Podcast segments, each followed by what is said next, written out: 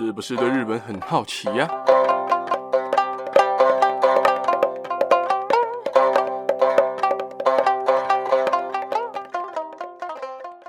？Hello，大家好，我是八格牙路。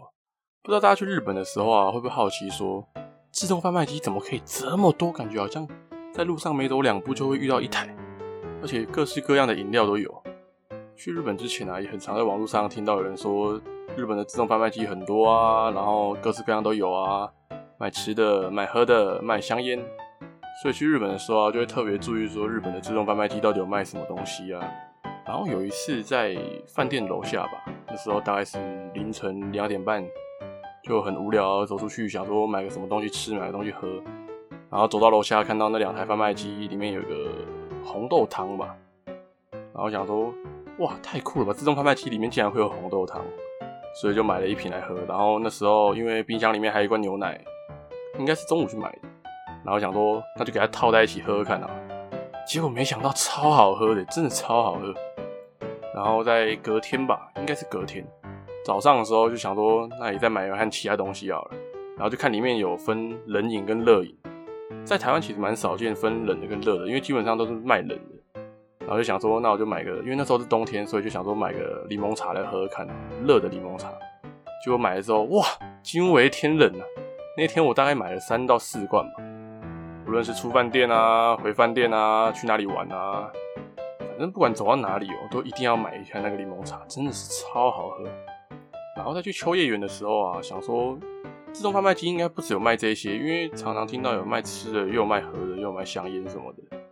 然后想说看一下有什么特别自动贩卖机啊，然后因为自己有追星了，所以就想说去有卖生写真的地方看看。结果没想到卖生写真的店楼下竟然有卖生写真的自动贩卖机。大家如果不知道生写真是什么的话，我可以上网查查，其实就是日本的各个偶像团体啊，或者是偶像明星会出的那种照片，在日本就叫生写真。那时候想说太酷了，我一定要来买一包试试看。然后就投了，我忘记多少钱。结果那包生写真一掉下来，哇，刚好是我推的成员，我整个开心死。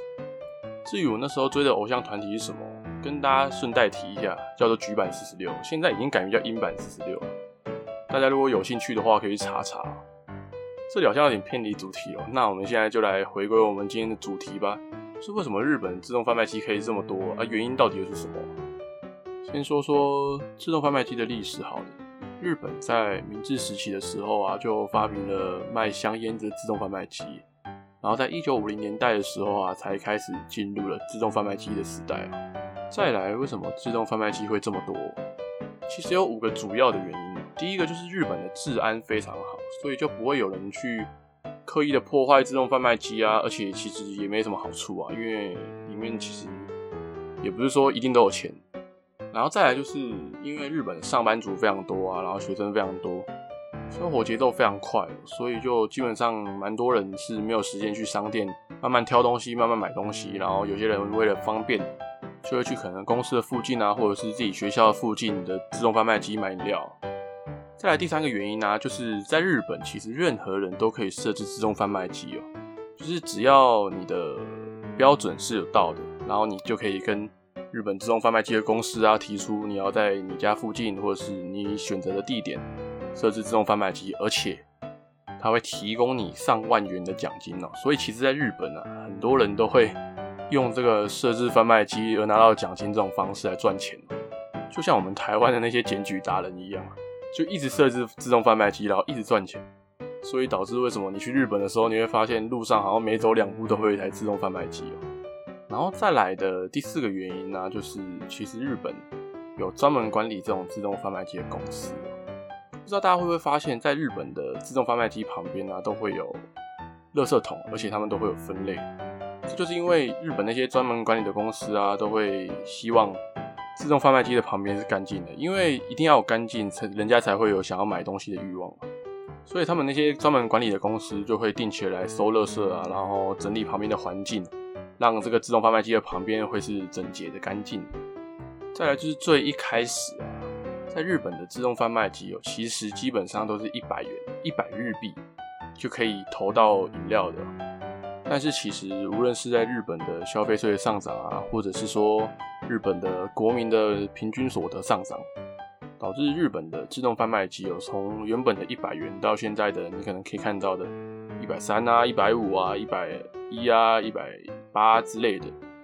但是也因为自动贩卖机的方便性，所以自动贩卖机也就是越来越多，基本上也没有再少的。而且大家也能看到在那种电影啊，或者是日剧里面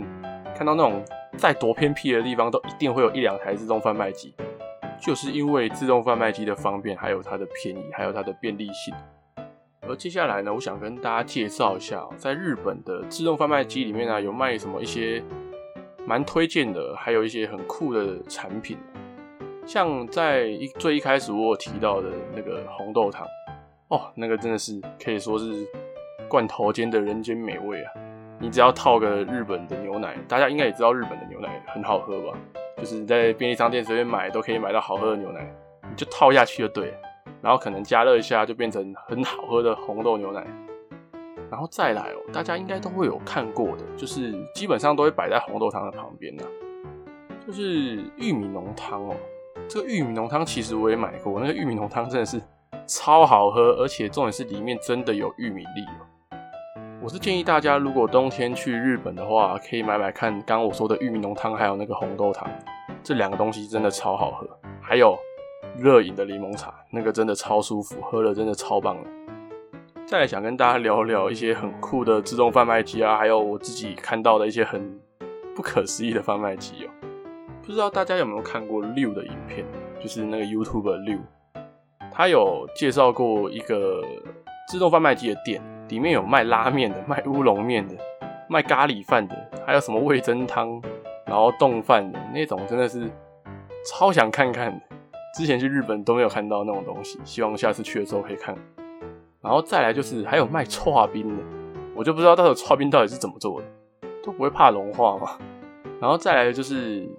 去日本的时候啊，真的是有看到卖香烟的贩卖机，但是香烟的贩卖机其实要有，好像要有一个许可证，不管你是外国人还是当地人，你都一定要有那个许可证，就是证明你是满十八岁，你才能用那个证来去买香烟。还有那种贩卖机是那种卖包包的啊，卖衣服的啊，反正你想得到的，基本上他们都会卖哦。然后还有在网络上看过一个贩卖机，是在东京吉祥寺里面，他那个贩卖机里面是卖虫虫的罐头。不知道大家看到这种罐头会不会真的会想去买它？还有啊，我也看过有那个自动贩卖机，里面是放玩具的，我就很好奇，那个玩具从上面掉下来都不会坏掉？反正就是一些很酷的自动贩卖机喔。然后有一次去逛秋叶原的时候，有看到有一个外国人在玩一个自动贩卖机，然后他跟他的朋友就玩得很开心。然后我想说很好奇，我就从后面绕过去看他们一下，结果他们是在转成人玩具。真的完全没有想过，日本连这一种的自动贩卖机都有，就不像在台湾的自动贩卖机就比较无聊一点，就是饮料啊、波卡啊，然后面纸啊，然后在那种各大专院校里面一定会有的保险套贩卖机。当然啦，这个在日本一定也有。然后因为我自己有追星的关系哦，我真的其实蛮强烈建议的，如果你是一个追星的人，或者是有个追偶像的人。无论是什么 AKB 啊，然后乃木坂啊、杰尼斯啊什么的，如果你有去秋叶原的话，你不妨可以去找找看那种很酷的自动贩卖机，无论是生写真的啊、周边的啊什么的。然后如果你是那种喜欢玩具的，或者是喜欢公仔、喜欢动漫的，你也可以去找找看有没有公仔的自动贩卖机啊。然后它其实有的是抽奖的，就是你买里面的应该算是抽奖券吧，我也不知道那个该怎么讲。反正就是你可以抽，无论是大的小的公仔啊、玩偶啊，然后小小只的那种扭蛋的公仔，其实基本上都有啦。不知道讲完了今天的几个原因之后，大家有没有更了解为什么日本的自动贩卖机会这么多了？就感觉好像走在路上每两步都一定会有一台的那种感觉了。最后想问问大家，无论你是想去日本的，或者是想要住在日本，或者是你现在在日本工作的人。